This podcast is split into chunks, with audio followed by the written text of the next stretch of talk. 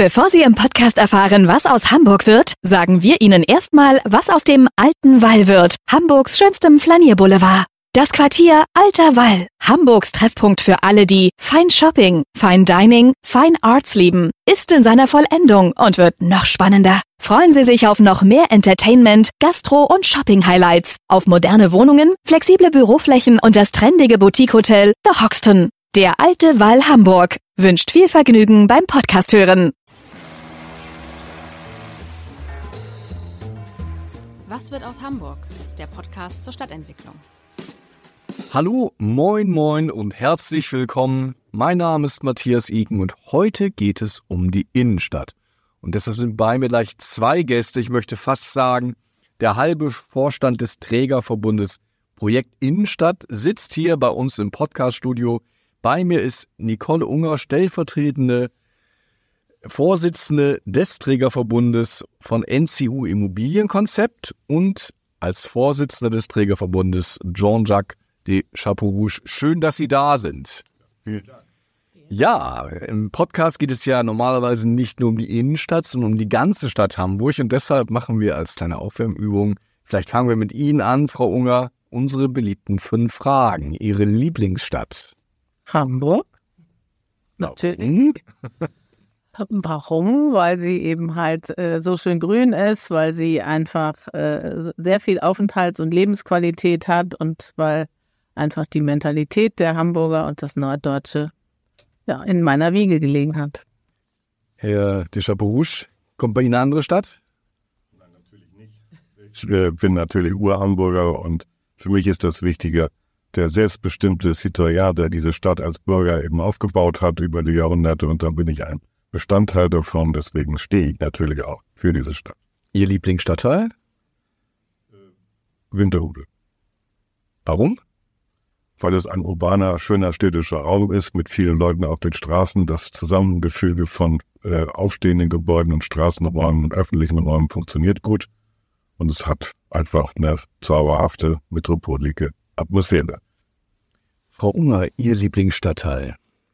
Nehmen dann mal das Gegenüber der Alster, Eppendorf, Harvestehude sozusagen, weil er genauso aufgebaut ist und irgendwo ein lebendiger, toller Stadtteil ist, in dem ich auch schon sehr lange lebe.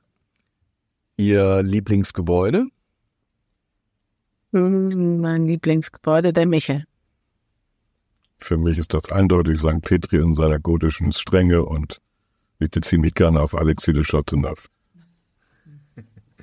Sehr schön. Vom Lieblingsgebäude zu einem Lieblingsort, ein Lieblingsplatz. Alsterarkaden, ja, die Alsterarkaden mit dem Blick auf das Rathaus und unser Selbstverständnis als Hamburger. Bin ich ganz nah bei. Jungfernstieg, genau, Alster Arkaden, also die Alster mit dem Wasser und genau dem tollen Blick und der super Aufenthaltsqualität. Große Einigkeit. Und wenn Sie zusammen sich in den Abrissbagger setzen, trifft es auch das gleiche Gebäude? Wo geht's zuerst hin, Frau? Gut, zuerst hin. Einmalige Chance. Einmalige Chance. Ich weiß gar nicht, da gibt es so vieles. dabei. Das passt Stimmt. auf Große Reichenstraße. Dort sehe ich den Standort für ein mögliches Museum oder ein Digi aus der digitalen Welt. Das ist ein Grundstück, was der Stadt gehört und da könnten wir schalten und walten und außerdem noch die Domachse beleben. Und der Ja, andere das zu einem. Wohnhaus umbauen. Das kann man auch da noch machen, denn es würde, glaube ich, bis zu 60.000 Quadratmeter brutto geschaffen. Wäre dann schon fast ein Haus der digitalen Welt. Frau Unger, jetzt sind Sie Zeit zum Überlegen. Das Haus, äh, genau, ich nehme das Parkhaus am, am Rödingsmarkt. Das ist äh, ähnlich gestrickt und da kann man auch, könnte man auch sehr viel draus machen. Gibt's ja auch Planungen, aber das ist auch so ein Fleckchen, der eigentlich anders gehört. Ich vermute, hätten wir vor 25 Jahren hier den Trägerverbund zu Gast gehabt und Sie hätten jeweils ein Parkhaus abreißen wollen, wären Sie am Tag drauf Ihren Job los gewesen, oder? Vor 25 Jahren haben wir angefangen, an den großen Bleichen das Parkhaus einzukerkern mit Büros und es ist ein mittelmäßig gut gelungenes Vorhaben gewesen, aber immerhin, die Fassaden wurden besser. Aber es war eine Zeit lang gehörte das zu- zur Stadt dazu, wie Salz zum Essen an Parkhaus. Eine autogerechte Stadt. Man hat einfach anders gedacht. Seit der Schule von Athen von aus den 30er Jahren hat man die europäischen Städte in äh, Autostädte umgebaut. Und jetzt sind wir davor, die Städte wieder zu Menschenstädten umzubauen. Das heißt, wir haben einen Schluck über den Durst, was Parkplätze und Parkhäuser betrifft. Ja, ich glaube, das kann man sagen. Wo liegen wir in der Stadt insgesamt? Bei 6000 oder? Genau, aber ich sehe, dass die Parkhäuser nie voll ausgenutzt sind. Das liegt natürlich auch daran, dass die Erreichbarkeit der Innenstadt durch die jetzige Landesregierung Ist ja auch nicht so billig, ne, da zu parken. Das kann auch ein Grund sein. Ähm, das muss man natürlich mit gleich großen Städten ver vergleichen. Also wenn Sie nach Wien oder nach Mailand gehen, dann würden Sie mit diesen Parkgebühren wahrscheinlich äh, sich sehr freuen und dann noch ein bisschen Geld für einen guten Wein übrig haben. Ich habe gesehen, kürzlich waren Sie ja mit der Senatorin zusammen und der Trägerverbund ist ja nun im kommenden Jahr auch 40 Jahre alt. Das war ja schon eine Veranstaltung, wo wirklich relativ viele, ich sag's mal, freundlich Wünsche formuliert wurden. Vielleicht auch Kritik. War die Lage in den letzten 39 Jahren jemals so schwierig wie heute? Anders. Ich würde sagen, wir sind natürlich von multiplen äh, Fragen konfrontiert. Ähm, das hängt nicht nur mit dem Umbau der Stadt zusammen, sondern auch an übergeordneten politischen Fragen, worauf eine Landesregierung mittelmäßig viel Einfluss hat. Aber wir sehen natürlich auch 30 Jahre weiter in der Entwicklung der deutschen Bürokratie, was vieles heute unmöglich macht, was vor 30 Jahren leicht umsetzt. Was ist jetzt so das Hauptärgernis? Also wo geht Ihnen wirklich regelmäßig der Hut hoch? Regelmäßig unabgestimmtes Verhalten einer Behörde mit uns, so dass wir als Eigentümer einer Behörde, ja, der Verkehrsbehörde insbesondere, ähm, weil wir dann zuweilen als Eigentümer vor verendete Tatsachen gestellt werden, unsere Mieter sich nicht darauf einstellen kann und dann wirtschaftliche Verluste ein bisschen möglicherweise zu einer Pleite dann. Zum Beispiel, also welche Straße ist so von jetzt auf gleich beruhigt worden? Sich heute die Mönckebergstraße schon ansehen. Äh, sie kann sich natürlich ansehen, dass der Jungfernstieg auch noch nicht so easy going ist, weil das mit dem Sperren der Hauptachse durch die alte Stadt nicht so funktioniert. Der Jungfernstieg in Verbindung mit Bergstraße und St. Anne ist der Knochen, an die die Stadt gewachsen ist. Und wenn man das zumacht, weil man ein verkehrspolitisches Ziel erreichen will, aber die Stadtpolitik und die Stadtentwicklungspolitik nicht im Auge hat, dann produziert man Widersprüche.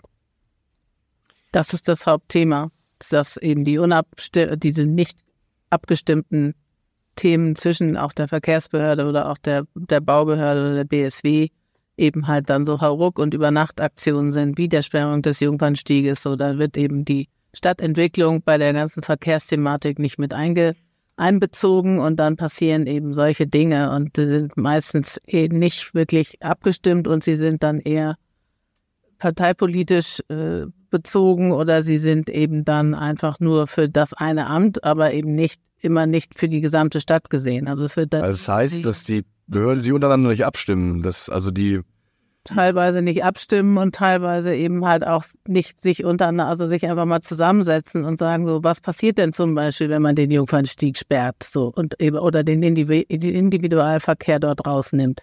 Was hat, hat das dann für für Konsequenzen auf den anderen Verkehr? Was hat das für, für Konsequenzen auf den Einzelhandel, weil wir plötzlich zwei Appendixe im neuen Wahl und in großen Bleichen haben? Was macht das mit dem Einzelhandel? So, und dann könnte ich jetzt noch eine Viertelstunde erzählen, was das alles so ein Rattenschwanz hinterher gibt, aber das wird dann eben nicht gesehen. Oder man könnte auch jetzt böse behaupten, das ist auch, sage ich mal, da dann an der Stelle der Politik vielleicht egal. Also wir fordern für das durchaus ergänzen, wir fordern ein ganzheitliches Verkehrskonzept für die Metropole. Und da ist natürlich die Innenstadt das Herz der Stadt. Und dieses Herz der Stadt hat verschiedene Funktionen. Es hat soziale Funktionen, politische Funktionen, kulturelle Funktionen. Die Funktion Marktplatz zu sein, wo man Meinungen und Waren austauscht. Und deswegen muss sie für jedermann jederzeit gut erreichbar sein. Und das heißt für den gesamten Großraum, der heute eben nicht äh, die zentralen Stadtteile bedeutet, sondern ein Ballungszentrum von fast fünfeinhalb Millionen Menschen. Und da müssen wir etwas sehen, ähm, dass wir das sicherstellen. Das scheint mir im Augenblick noch nicht in der völligen Wirkung im Rathaus angekommen zu sein.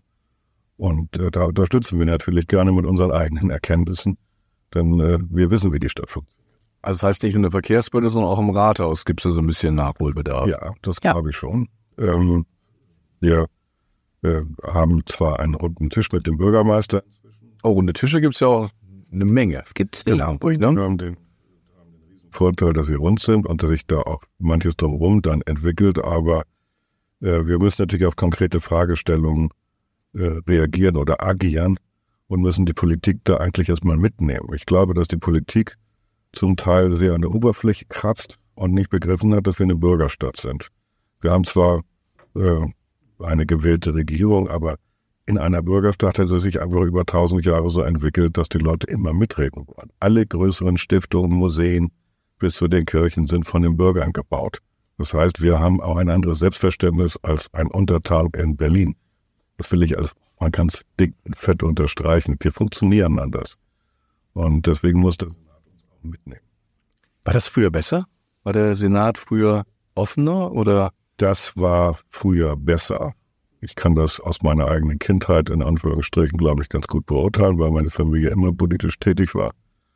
Ähm, das Miteinander sprechen. Sagen Sie mal Namen, so Kindheit, Weichmann, Peter Schulz, das ist ja schon ein bisschen her. ja, Donani, alles Leute, die ansprechbar waren und auch zugehört haben, bevor sie agiert haben. Also die klassischen großen Sozialdemokraten für meine Begriffe, die diese Stadt ganz wesentlich geprägt haben. Und in diesem Sinne würde ich gerne weitermachen, weil dieses Zuhören, das gegenseitige Zuhören, einen eigentlich erst zu einem vernünftigen Ergebnis bringt, bevor man agiert. Ich fand eben Ihr Beispiel vom Jungfernstieg so schön konkret, weil der ist ja quasi auch für viele Hamburger über Nacht plötzlich gesperrt worden. Der ist ja vor nicht allzu langer Zeit, ich glaube 2006, ganz neu gestaltet worden. Und plötzlich stehen da so Laubsägearbeiten und kein Auto darf mehr lang fahren. Wann haben Sie denn davon erfahren, dass der Jungfernstieg jetzt zugemacht wird? Mehr oder weniger 24 Stunden vorher. Also es war in Planung, aber es, er wurde dann einfach in der Tat auch noch zum denkbar ungünstigsten Zeitpunkt, äh, nämlich dann vor Weihnachten, also ich glaube im November oder sowas 2020, äh, als die äh, Corona-Pandemie begann, sozusagen dann äh, gesperrt. Da haben wir noch versucht, äh, darauf zu drängen, dass man das doch bitte jetzt lassen könnte und sollte, weil natürlich wir ja alle nicht wussten, wie das weitergeht und natürlich die meisten Menschen ja überhaupt nicht mehr Bahn, Bus, sonst was fuhren, sondern mit dem Auto kamen zur Arbeit, in die Stadt, was auch immer. Dann ist recht. So, und dann erst recht mit dem Auto. So, und dann war das eben halt äh, zu, ohne, ohne irgendwelche ja, Vorkenntnisse oder irgendwelche Sachen, wo wir uns auch äh, wieder mal nicht mitgenommen fühlten, weil das ist eine Straße entwidmet worden, wo wir auch als BIT und als äh, Trägerverbund Träger öffentlicher Belange sind und eben halt nicht informiert worden sind. Und Und das ist ja eine Hauptverkehrsstraße. Ne? Wenn So. man also so die alten Die- Bilder anguckt, genau. eine sechsspurige Straße teilweise, man glaubt es kaum. Und heute, ähm, ja, Fahrradstraße. Ähm, wir müssen da sehr aufpassen, denn natürlich wird in der Stadt auch weiter gebaut. Also wenn jetzt der Hamburger Hof umgebaut wird, haben wir eine Großbaustelle. Deswegen haben wir eine, ans Rathaus schon geschrieben. Gibt da Lastenräder. Genau. Ich mache das immer mit dem Beton so. 30 Tonnen Beton per Lastenfahrrad kann man schnell an die Ecke bringen. Aber das ist natürlich jetzt ein echtes Thema, wenn wir äh, es nicht hinkriegen, dass über den Jungfernstich der Baustellenverkehr abgewickelt werden kann. In Anführungsstrichen, wir müssen dann aufpassen, was mit den Fahrradfahrern passiert. Dann kann diese Baustelle nicht stattfinden. Und das ist natürlich nicht im Sinne des Erfinders. Eine Stadt, die nicht baut, die lebt nicht mehr. Die muss immer wieder sich erneuern. Und das gilt natürlich auch für die ganzen Gebäude rund um die Binnenalster. Und äh, da äh, gibt es zuweilen Verwerfungen, wo man denkt, man sei in, in Schilder. Aber wie sieht denn für Sie der optimale Jungfernstieg aus? Also ich äh, ahne, dass Sie sagen, nicht so wie jetzt, aber es ist ja auch ein Umbau geplant. Wie soll er denn werden, wenn Sie entscheiden dürfen? Langsam laufender Individualverkehr, ich würde mal sagen, ähnlich wie auf der Oxford Street mit 25 Stundenkilometern. Daneben ein sauber abgetrennter Fahrradbereich und äh, große Cafés auf den Bürgersteigen, weil Menschen auf den Straßen automatisch Verkehre verlangsamen. Sie werden an einem Kaffeehaustisch nicht mit 60 vorbeifahren, sondern selbst äh, mit einem Auto, was ein bisschen lauter sein sollte, da vorsichtiger fahren. Und äh, das wäre schon unser großer Wunsch. Ähm, Im Augenblick mutiert der Jungfernstich und wie der Rathausmarkt eigentlich zu einer Das ist die Gefahr zu einer Art App-zentralen Omnibusbahnhof. Und das ist auch nicht so schön. Also äh, die Aufenthaltsqualität wollen wir jetzt steigern. Aber ich habe gehört, dass die, ähm, das Alsterhaus wollte doch eigentlich draußen einen Café machen. Das ist ja auch nichts geworden, Wir hatten, oder? also die eigentlichen Umbaumaßnahmen hatten, da gab es ja auch Anlieger-AGs, wo wir mit beteiligt waren und wir hat, eigentlich hatte die Mehrheit dafür gestimmt, eben nicht diese vierte Baumreihe sozusagen dort jetzt anzulegen, so wie es jetzt aber kommt, sondern eben halt den, den Bereich vor den Häusern, wo die Leute in Wahrheit ja, wenn sie einkaufen und von Laden zu Laden gehen, natürlich mehr flankieren als jetzt auf der Wasserseite. Wer auf die Wasserseite gehen will, tut es ohnehin und da ist ja ganz viel Platz. Also wir waren eher dafür, die Häuserseite zu verbreitern, um dort eben halt dann schöne großräumige räumige Cafés und Außengastronomie auch im Sommer zuzulassen. Ähm, so, das Alsterhaus wollte es eben halt immer tun. Es wollte es auch äh, als Probe machen, weil natürlich die Umbaumaßnahmen äh, natürlich irgendwo geplant werden mussten. Dafür musste natürlich, muss auch natürlich Strom und Wasser und so dann unten reingelegt werden, aber wir haben plädiert für ein, für ein, für eine provisorische Geschichte, wo man es einfach mal auch versucht. So was er hätte, dann war es aber immer, wurde es immer abgelehnt, weil äh, man gesagt hat, es darf eben kein Objekt, also kein Kaffeewagen oder irgendwie sowas auf dem Gehweg stehen. Wer das abgelehnt jetzt? Das Bezirks Bezirksamt, Mitte? das, genau. So, das sind dann immer diese Sondernutzungsgenehmigungen Genehmigungen oder dann kommt eben halt das Denkmalschutzamt wieder, das meinte ich auch eingangs des Gespräches mit den Unabstimmlichkeiten, dass eben halt dann immer wieder irgendeinen ein Behördenteil kommt und dann sei es auch dann das Denkmalschutzamt und sagt, das geht aber nicht, weil. Also, Ja, ein Bedenkenträger findet sich wahrscheinlich immer. Irgendeiner findet sich halt immer, aber das macht eben die ganze Sache dann so schwer und äh, einfach nicht mehr umsetzbar. Das Ende vom Lied war, dass dann das Alsterhaus als Eigentümer eine Kampfmittelräumuntersuchung machen sollte. Ja, super. Also es ist Am Jungfernstieg. Ja, am Jungfernstieg, um eben halt dort dann diese Arbeiten ausführen zu lassen. Die ist wahrscheinlich schon 18 Mal gemacht worden, weil da jegliche Leitungsträger, wie jetzt gerade wieder, Stromnetz Hamburg ja auch buddelt. Äh, So, aber die mussten dann eine Kampfmittelräumuntersuchung machen. Aber da gibt es doch eine Innenstadtkoordinatorin für. Kann die das nicht mal abräumen? Oder ist das nicht ihre Aufgabe? Schönes Thema. zurückgeht. Wir haben als Eigentümer und Anlieger am Jungfernstieg zur Verbesserung der Aufenthaltsqualität vernünftige große Beete äh, gefordert, weil wir Verdunstungsflächen brauchen bei den sich erhitzenden Innenstädten. Ja. Das hat geendet mit fünf Blumentöpfen. Also das ist der schöne Gegensatz. Ich war, wir waren natürlich davon überzeugt, dass wir einen rot-grünen Senat äh, auch davon überzeugen könnten, mit Hilfe der Natur ein bisschen Leben in die Stadt zu bringen. Ist bisher gescheitert. Vielleicht kriegen wir ja früher oder später da den nächsten Schritt hin. Ähm, das Thema Belebung des Jungfernstigs, Ja gut, nachts ist er ja belebt. Oder. Das Thema des Be- Belebung des Jungfernstigs ist genau dann statt, findet jetzt genau dann statt, wenn wir es nicht wollen, nämlich des Nächterns. Und dort haben wir dann eben ähm, gewaltbereite Jugendliche, die sich auch offensichtlich gegenseitig hochputschen und man muss da eben auch ähm, mal der Wahrheit ins Auge sehen. Es sind natürlich ähm, Leute, die dann aus den schwächeren Stadtteilen in die Stadt kommen, natürlich auch das Recht haben, das zu erleben, aber dann sich dort auch austoben. Und ähm, ähm, das sind meistens eben auch Menschen aus anderen Kulturräumen und äh, die sind dann untereinander offensichtlich aggressiver. Ähm, sie finden relativ wenig äh, klassische Bürger aus der Stadt abends. Also ich kriege ja mit, dass die Leute abends den Jungfernstieg fluchtartig räumen. Ja, es gibt viele Zuschriften, die wir bekommen, wo wirklich Leute sagen, sie gehen nicht mehr zum Jungfernstieg. Nee.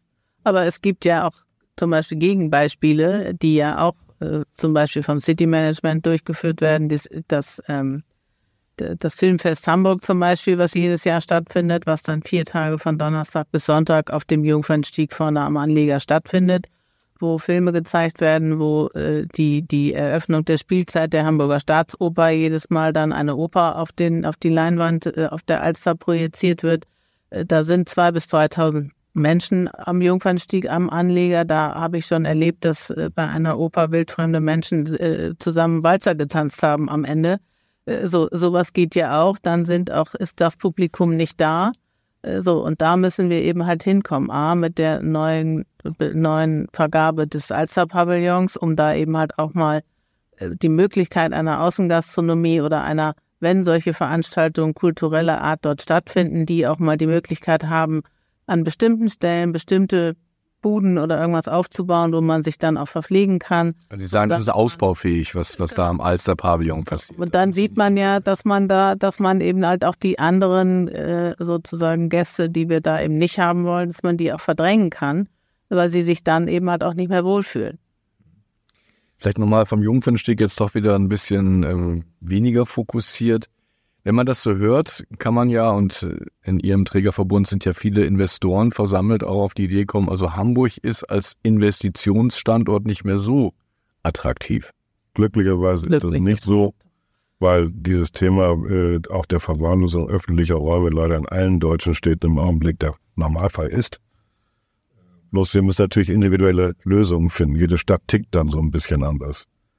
Und äh, die Polizei ist eigentlich immer sehr willens, aber sie braucht natürlich Unterstützung der Politik, wenn sie, wenn sie äh, zu irgendwelchen Maßnahmen greift. Und äh, zum Teil müssen das natürlich auch Maßnahmen sein, die manchmal robust sind, nicht um die öffentliche Sicherheit und Ordnung auf, aufrechtzuerhalten. Wir haben ein echtes Thema mit Randständigkeit, Bettelei und daraus erwachsen. Und das ist mehr geworden als. Also, wenn ich der Polizei glauben darf, ist manches auf das 9-Euro-Ticket zurückzuführen, äh, weil tatsächlich die Stadt Hamburg wohl ihre Randständigen besser behandelt als viele andere Städte und sich das rumgesprochen hat. Und also haben wir da eine Zuwanderung im letzten Sommer gehabt. Was man äh, wirklich beobachten kann, war vom Hauptbahnhof aus Richtung, Innenst äh, Richtung Innenstadt tatsächlich diese ja wirklich auch benachteiligten Menschen dann in die anderen Einkaufszonen hinein diffundieren und Leute verunsichern. Es ist einfach eine schwierige ganz schwierige Situation. Ich bin inzwischen Anhänger fast des Zürcher Modells, gerade was die. Wie sieht das aus? Das ist einfach in Anführungsstrichen, ähm, wenn Sie dort schwer drogenabhängige Menschen haben, also Crackies, die auch gar keine Zeit mehr haben, selbst wenn sie eine Wohnung haben, in ihre Wohnung zurückzukommen, weil sie an den Stoff rankommen müssen und deswegen gar nicht aus dem Großbereich Hauptbahnhof rauskommen, dass man die wirklich auch versorgt, vielleicht von Seiten der Stadt, medizinisch auch versorgt, eben die Stadt Zürich hat da sehr viel Geld in die Hand genommen, hat tatsächlich dann Unterbringung auch gebaut und betreut die rund um die Uhr. Ähm, wir haben das in Bremen auch jetzt festgestellt. Dort hat man Schlafräume am Hauptbahnhof fest, äh, eingerichtet, damit die Leute dann überhaupt mal zur Ruhe kommen, überhaupt erst ansprechbar werden für Sozialarbeiter oder auch Polizei. Ähm, auch da müssten wir mehr machen. Der jetzige Bezirksamtsleiter ist da schon sehr bemüht. Wir haben jetzt einen Aufenthaltsbereich, glaube ich, in der Spaldingstraße noch dazu bekommen. Aber das ist natürlich alles der Tropfen auf den heißen Stein. Wenn wir heute 5.000, 6.000 Reitständige haben sollen in der ganzen Stadt, ich weiß nicht, ob die Zahl stimmt, dann ähm, ist das ein Thema, mit dem... Das ist eine Zahl, die Sie gehört haben, oder? Das ist eine Zahl, die ich gehört mhm. habe, ja. Aus dem polizeilichen Bereich. Und ähm, ich möchte da einfach anregen, dass wir uns da gesellschaftspolitisch viel mehr mit auseinandersetzen. Wir können ja die Menschen nicht in Anführungsstrichen abschaffen. Die sind einfach da. Und natürlich ist eine immer noch glänzende, schöne Stadt lockend für Leute aus ganz Europa hier sich anzusiedeln. Und das ist schon immer der Normalfall gewesen in Europa. Ähm, das kann Sie auch in Paris sehen oder in Brüssel. Wir müssen damit klarkommen, indem wir klare, erkennbare Grenzen aufzeigen, was Menschen machen dürfen und was nicht. Da muss auch die deutsche Bevölkerung oder die deutsche Politik äh, den Mut haben, klare Grenzen zu ziehen. Was Verhaltensweisen angeht, wie man mit Frauen umgeht und andere Fragen. Das sind Themen, die uns natürlich alle umtreiben und wo wir hoffen, dass wir irgendwann mal eine Lösung finden diesem auf diesem Kontinent. Ergänzend würde ich vielleicht noch ganz kurz, dass wir natürlich schon Hamburg schon eine sehr attraktive Stadt für Investoren geworden ist, weil wir auf der anderen Seite, man muss ja auch mal Positives sagen, ähm, viele Städte auf Hamburg an der Stelle schauen, weil wir eben schon, wie Sie eben schon noch sagten, sehr viel runde Tische haben. Also wir haben schon einen sehr engen und guten Draht äh, zum, zu den Behörden und durch diesen, durch diese Business Improvement Districts, die wir ja vor 15 Jahren mal mit dem ersten am Neuen Wall und vielen weiteren eingeführt haben, haben wir da, sind wir da schon sozusagen Vorreiter und einige Städte schauen da auch auf uns. Also insofern ist Hamburg schon für Investoren, auch weil wir im Mietpreisniveau sozusagen, äh, was, was Büro- und, und Gewerbemieten und, und Ladenmieten angeht, eben hatte ja auch immer relativ stabil sind und nie solche Berg- und Talfahrten wie in Frankfurt oder so hatten. Insofern, ähm, dass wir vielleicht auch mal ein bisschen positiv über unsere Stadt sprechen und auch positiv über die äh, Behörden und Städte, die städtischen Vertreter. Also wir sind da schon im sehr engen Austausch. Aber wie es halt immer so ist, man ist dann eben halt auch nie zufrieden. Oder wir nicht. Ja, dann reden wir doch mal über die Chancen. Wo sehen Sie denn wirklich Chancen, schnell was zu verändern? Das ist ja manchmal nur einfach das Drehen der Probleme, aber nun hat Hamburg ja auch viele Räume, wo man denkt, da geht noch mehr. Zum Beispiel Stichwort Plätze. Genau. Genau. Also wir sehen ganz deutlich die Möglichkeit, die innerstädtische Plätze richtig zu aktivieren. Wir sind da drückend hinterher gegenüber anderen Städten. Wir haben natürlich Kultureinrichtungen, die diese Plätze wunderbar bespielen könnten. Die Schätze der, äh, der Kunsthalle sind in den Archiven versteckt und werden zu wenig gezeigt. Man muss das an die Menschen ranführen. Und wenn Sie äh, zum Beispiel nach Paris gehen, da sind Sie im Louvre, da haben Sie sogar in der U-Bahn-Station äh, Kunstexponate aus dem Louvre. Die werden einfach gezeigt hinter Panzerglasscheiben zwar, aber man kann sie sehen. Und das würde ich hier durchaus mir auch mal zutrauen, dass wir Kunst in den öffentlichen Raum reinbringen, damit die Leute überhaupt ein Fingerspitzengefühl dafür bekommen. Dann äh, ist das Thema Umge des Umgangs mit Ästhetik auch wichtig, gerade in so einer Stadt wie Hamburg, die eigentlich schon sehr schön in der Grundanlage ist, dass wir weiterhin sorgfältig mit den öffentlichen Räumen umgehen. Das heißt, dass wir auch nicht nur steinerne Wüsten hinterlassen dürfen. Also der Burgerplatz wird jetzt ja gerade hergerichtet. Macher waren gerade zu Gast hier im Podcast. Und haben erklärt, warum das ein steinerner Platz werden muss. Sehen Sie nicht so? Ich glaube, dass es äh, da sehr schön wäre, wenn man neben den steinernen Monumenten, die ja Weltkulturerbe dann auch sind, ähm, tatsächlich ein bisschen mit Natur arbeitet und mit Grün arbeitet, Verschattungen ermöglicht, Schirme hinstellt, die weichen Faktoren auch für den Menschen macht. Die Stadt muss menschengerecht sein und sie muss nicht denkmalgerecht sein. Das ist schon wichtig. Ja, wir machen das jetzt zum Beispiel gerade in der Tat gerade aktuell auch. Das ist ja auch ein, ein Thema, was auch im, mit dem Handlungskonzept Innenstadt dann gestanden hat auf unserer Initiative hin und auch im Koalitionsvertrag mit dem BID Rathausmarkt, wo wir auch diesen alten Katharinenweg mal wieder herstellen. Das wird jetzt die eine neue Fußgängerzone, also vom Rathaus, die kleine Johannesstraße, Brotschrank, dann über den Neubau äh, vom, vom alten Commerzbankareal zur Katharinenkirche und damit eben halt auch in die in die Hafen City. Das ist eher auch, was wir eben schon äh, sprachen, eben halt eine Achse. Wir müssen ja mal diese Wegebeziehungen auch irgendwo wieder hinbekommen. So. Das ist wahrscheinlich fast eine Überlebensfrage, oder? Für, genau. Für den Teil der Innenstadt, den wir jetzt als Innenstadt bezeichnen, weil das, was da in der Hafen City erwächst, genau. durch das Überseequartier, ist natürlich schon eine Hausnummer. Genau. Und dabei pflanzen wir zum Beispiel 35 oder fast 40 Bäume in dem ganzen Quartier neu, auch in der, der, der, der neuen Fußgängerzone so, damit schaffen wir Aufenthaltsqualität. Dafür, da geben wir diesen, diesem Viertel, was ja durchaus einen französischen Flair hat, wo viele Gastronomen sind, die da auf zwei Meter oder anderthalb Meter irgendwie halb schon auf der Straße mit einem schiefen Tisch und einem schiefen Stuhl stehen, einfach die Möglichkeit, sich da auch mal etwas besser zu, zu präsentieren. Äh, so, und das sind eben halt diese Themen, wo man, wo man eben halt ran muss. So, das Gleiche könnte natürlich auch mal mit der Mönckebergstraße oder auch hinten mit diesem ganzen Bereich Lilienstraße, Gertrudenkirchhof und so weiter passieren. Äh, so, aber das passiert am Ende des Tages. Auch das ist eine Initiative, nun ausgerechnet auch von mir, aber ähm, auch von anderen Eigentümern, äh, um da ist eben das Wiss in den öffentlichen Grund wird da eben halt letztendlich Eigentümergeld gesteckt. Ähm, sonst würden diese ganzen Straßen und diese ganze Innenstadt so nicht aussehen, wenn das nicht vom Eigentümern, also wir sind ja da mittlerweile bei, bei über 100 Millionen in den letzten 15 Jahren, äh, die die Vermieter und Eigentümer in den öffentlichen Raum gestellt haben. Auch das ist ein Thema, wo wir auch Vorreiter sind. Aber ähm, das lädt auch nicht oder es lädt dazu ein, dass die Stadt sich natürlich auch zuweilen darauf ausruht, was nicht okay ist. Stichwort Frequenzbringer. Also ich würde da einmal noch zurück. Okay, einmal. Also ich äh, bin davon überzeugt, dass dieses Überseequartier eigentlich als Chance zu begreifen ist. Wir können es gar nicht mehr verhindern, wollen es auch gar nicht. Es ist ein hochinnovatives Konzept, was dort entwickelt wird und was wir für die ganze Stadt gangbar machen müssen. Deswegen sind diese Verbindungen in die Hafen City so wichtig. Hafen City und City sind eine Einheit und als solche zu begreifen und da müssen wir ran. Das ist der große Wurf, dass wir diese Ost-West-Achse irgendwann mal wirklich überplanen und dort Wohnungen bauen und dergleichen. Wobei jetzt mal unter uns Pastorentöchtern, das kommt jetzt ja nicht so überraschend, das Überseequartier. Hätte man das nicht eigentlich schon innerhalb der letzten zehn Jahre Genau. Unsere Bitten sind auch, kommen auch nicht überraschend. Die kommen auch seit fünf bis acht Jahren, seitdem das klar ist, dass wir immer wieder die Stadt und die Behörden aufgefordert haben, äh, Gegenmaßnahmen zu ergreifen. sich dann nichts? Tja, Oder so wenig? Jetzt tut sich ja ein bisschen was. glaube, dass es schlichtweg an politischer Trägheit liegt und man möglicherweise nicht so viele Wählerstimmen in der Innenstadt hat, weil ja kaum jemand hier wohnt. Die Leute wohnen woanders und da hole ich mir dann die Zustimmung. Also äh, baue ich möglicherweise irgendwo in Hamm was und äh, übersehe die Wichtigkeit der Innenstadt. Das muss man, muss man natürlich auch sehen. Der Bezirk Mitte ist zuständig für unterschiedlichste Stadtteile. Hm. Einmal für diesen Metropolkern und sonst aber auch für zum Teil sehr schwierige Stadtteile.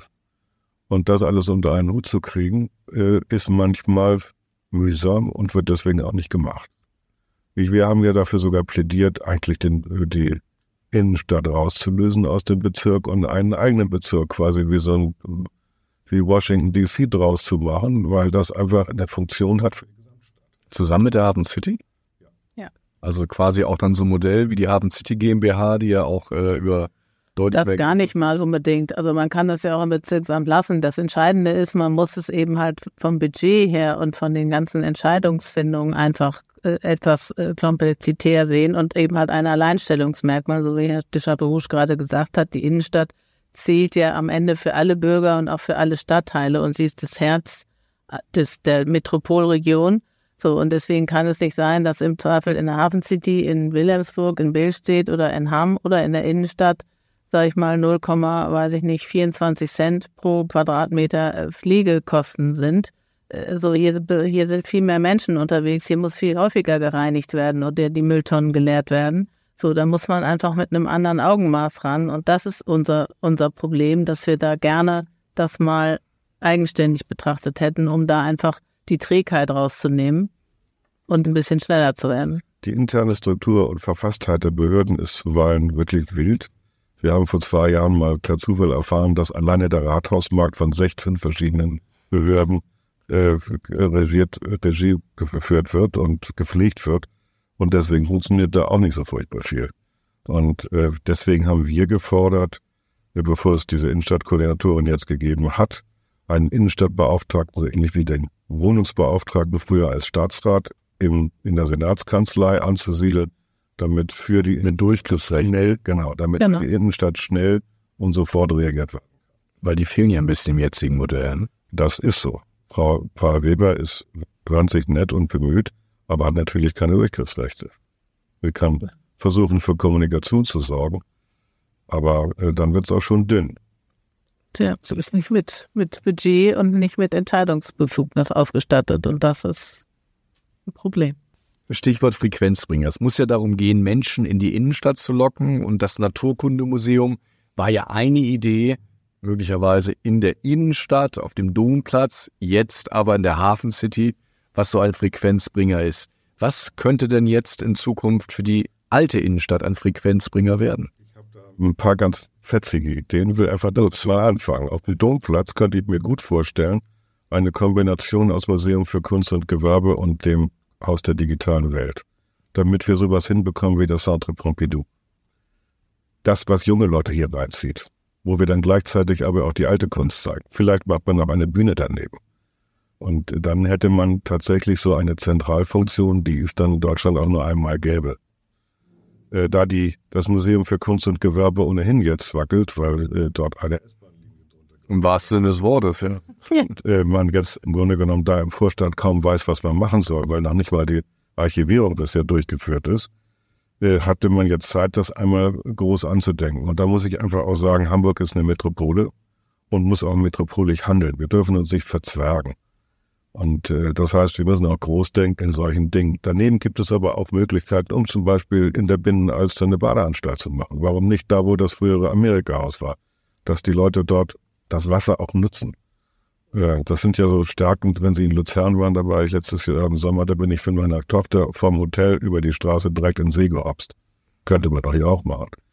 Nicht im Hamburger Tempelbezirk. Auf vier Jahreszeiten? Ja, über die Straße. Also das wäre, das wäre zum Beispiel eine Idee. Äh, Das Thema Kultur, das treibt mich um, weil wir, ich glaube, wir haben 60 Bühnen in der Stadt und wir haben Plätze. Und warum bringt man nicht diese Bühnen auch in den offenen Raum, in den öffentlichen Raum rein? Spielt Theater und macht Kino und Tanzveranstaltungen und dergleichen. Das muss alles passieren. Wenn die Leute dann dort sind, werden viele andere Probleme verschwinden, weil eben das, das Bessere, das Gute verdrängt, in Anführungsstrichen, oder auch das Schlechtere. Und äh, da äh, gibt es ja viele Beispiele, wie man das machen kann in anderen Bereichen dieser Welt. Äh, die weichen Standortfaktoren muss man eben auch äh, dabei pflegen. Das macht Frau Unger wunderbar mit den Sommergärten. Das ist was fürs Auge. Muss man spielen. Frau Unger, haben Sie noch Ergänzungen, Ideen? Naja, auch im Zuge der, der, der energetischen oder der Nachhaltigkeit und auch der Energiewende und CO2-Emissionen haben wir ja genügend Gebäude in der Kerninnenstadt oder auch an der Mönckebergstraße, die, die ja einfach da sind und die man nutzen kann und die man gegebenenfalls auch umgestalten und umbauen kann, äh, so wie jetzt, wenn es dann nicht das Naturkundemuseum unter Umständen ist, aber dann gibt es ja auch die Überlegung des Haus der digitalen Welt, äh, dann ist das natürlich etwas, wo was Menschen, vor allen Dingen auch junge Menschen anzieht, um sich dort aufzuhalten, um dort zu verweilen, um dort auch zu arbeiten oder oder oder äh, so oder auch das Naturkundemuseum hätte man auch, haben wir ja Vorschläge gemacht, hätte man auch machen können. So Universitäten sind auch äh, eigentlich immer ein Frequenzbringer. So da haben wir jetzt die Hafen City Universität, jetzt soll dann die Kühne Universität direkt daneben, wo ich mich auch frage, warum muss das dann eben halt alles dahin? Äh, So, wir haben hier bestehende Gebäude, die werden alle neu gebaut äh, unter jetzt äh, CO2-Emissionen nicht ganz so der richtige Weg. Wie gesagt, hier haben wir bestehende Gebäude, mit denen wir was tun müssen. Die sind da, die sind auch in Teilbereichen ja auch denkmalgeschützt. Das sind ja auch tolle Gebäude, wie das Klöpperhaus, also das ehemalige Galeria Kaufhofgebäude. Damit kann man ja was tun. Also warum wird sich vehement dagegen gewehrt, die nicht entsprechend dann solchen Nutzungen umzubauen? Äh, Grundstücke kann man auch einfach liegen lassen und äh, da muss, kann man auch Wohnungsbau machen, sonst was mitmachen. Da muss man solche Nutzungen nicht, nicht neu hochbauen. Das finde ich einfach gerade mit einem Koalitionspartner äh, der Grünen Partei äh, habe ich da ein großes Fragezeichen im Gesicht. Vielleicht das als letzte Frage, weil das ist ja, wir haben jetzt viel über Politik gesprochen, natürlich am Ende auch immer eine Frage, was machen die Investoren? Und natürlich drängt sich auch manchmal der Eindruck auf, dass viele ähm, Besitzer auch ganz zufrieden sind, wenn da ein Flagship-Store, der 17. reinkommt, statt eines, sage ich mal, eher etwas kreativeren und vielleicht attraktiveren Modells. Müssen nicht einfach auch die Investoren von übertriebenen Renditeansprüchen Abstand nehmen? Ich wäre da ein bisschen vorsichtig. Wer sind denn die Investoren typischerweise? Typischerweise sind das heute Vorsorgeeinrichtungen, von denen die ganze ältere Bevölkerung lebt. Genau. Es gibt relativ wenige Privateigentümer noch, aber das Den gibt's aber auch noch in Hamburg. ja, aber die Ja. Masse sind eben Pensionskassen, Versicherungen Versicherung. und Ja. dergleichen. Und die haben natürlich für Grundrenditen zunächst mal eingekauft. Also da muss man sehr vorsichtig rangehen, weil man dort wirklich sozialen Schaden anrichten kann. Aber sicherlich ist richtig, dass wir uns über eine andere Struktur der Immobilien Gedanken machen müssen. Aber da muss erstmal das Genehmigungsrecht der Stadt mitlaufen. Ja. Das heißt, ich, wenn ich ein Multi-Tenant-Haus mit unterschiedlichen Nutzern haben will, da möchte ich gerne da auch mit diesen Nutzungen spielen können, ohne dass ich das gesamte Feuerwehrkonzept sofort wieder verändern muss, das Baurecht neu beantragen muss und dergleichen. Das Hin- und Herspielen zwischen unterschiedlichen Nutzungen ist mit dem Baurecht, was wir heute haben, nicht möglich. Das hindert den Umbau der Städte, und zwar bundesweit. Dort werde ich auch versuchen, mit Frau Pein noch mal darüber zu reden, dass wir irgendwie in die Bundesbauministerkonferenz vordringen und dort die Vorschläge machen. Gibt es so konkrete Beispiele, wo wirklich vielleicht Konzepte an Vorschriften gescheitert sind? Konkret, äh, und eines unserer Mitglieder, Herr Bach, wollte auf einem seiner Kontorhäuser Wohnungen einrichten, äh, mit der Maßgabe, dass wenn das nicht klappen sollte, er auch die Möglichkeit hat, wieder was anderes zu machen. Das hat die äh, genehmigende Bauaufsicht nicht zugelassen. Also sind die Wohnungen gar nicht erst entstanden. Weshalb? Wir wollen noch Wohnungen. Ja, Ja. äh, das hin und her. Also wenn man Wohnungen hat, dann wollte man sie nicht wieder umbauen lassen. Aber der Investor, der aus Ach so, weil er quasi die Option haben wollte, die. Wohnung eines Tages wieder umzuwandeln. müssen ja, wir müssen ja da ein bisschen flexibler werden. Dann lieber keine. Dann lieber keine, genau. Ja, oder eben. Bevor man tatsächlich jetzt in den Schuldturm bei einer Bank geht, äh, ist das schon besser, dass man dann das wirtschaftliche Konzept verändert. Wir sind ja auch in Abhängigkeiten. Es ist ja nicht so, dass wir als Eigentümer jetzt freischalten und walten könnten, sondern wir sind, haben Verpflichtungen aller Art. Das geht bis zum Steuerzahlen und das muss schon funktionieren. Also die, das Baurecht ist eines der Hauptprobleme, was wir haben. Wir haben rund um die Binnenalster den steht 34 Meter hohe Giebel. Das sind alles Hochhäuser nach dem Baureich der 50er Jahre, weswegen wir dort äh, diese Häuser heute gar nicht ohne weiteres mehr bauen dürften. Heute ist bei 22 Metern, glaube ich. 20 Meter ist die Hochhausgrenze. Und danach müssen sie sprinklern oder müssen weitere Feuerwehrnetze machen. Es ist so weit gegangen bei den Häusern, was wir gebaut haben, dass die Feuerwehr verlangt hat, in ein bestehendes Haus einen Tank einzubauen mit 500.000 Liter Wasser, mit einem eigenen Wassersystem und einem eigenen Generator mit, dem, mit der Begründung, ja, äh, wir haben ja hier die Privatisierung der Hamburger Wasserwerke gehabt und so einem Privaten kann man nicht trauen. Der könnte ja den Wasserdruck dann niedriger halten. Aber das ist doch gar nicht privatisiert, oder? Doch, die sind privatisiert. Jedenfalls nach den Aussagen der, der Feuerwehr seinerzeit. Solche Dinge kommen hier auch vor und das ist leider kein Einzelfall. Ich kann das für viele andere deutsche Städte bestätigen. Wir behindern uns bürokratisch bis zum Tode. Ja, das ist fast ein schönes Schlusswort, weil wenn dann der eine oder andere in den Behörden zugehört hat, denkt er beim nächsten Mal vielleicht etwas großzügiger, wenn da ein Genehmigungsantrag liegt. Ja, Frau Unger, Herr de Chaperouche, vielen Dank, dass Sie da waren und Ihre Sorgen, Nöte und Wünsche hier formuliert haben im Podcast Was wird aus Hamburg? Weitere Podcasts vom Hamburger Abendblatt finden Sie auf abendblatt.de slash podcast.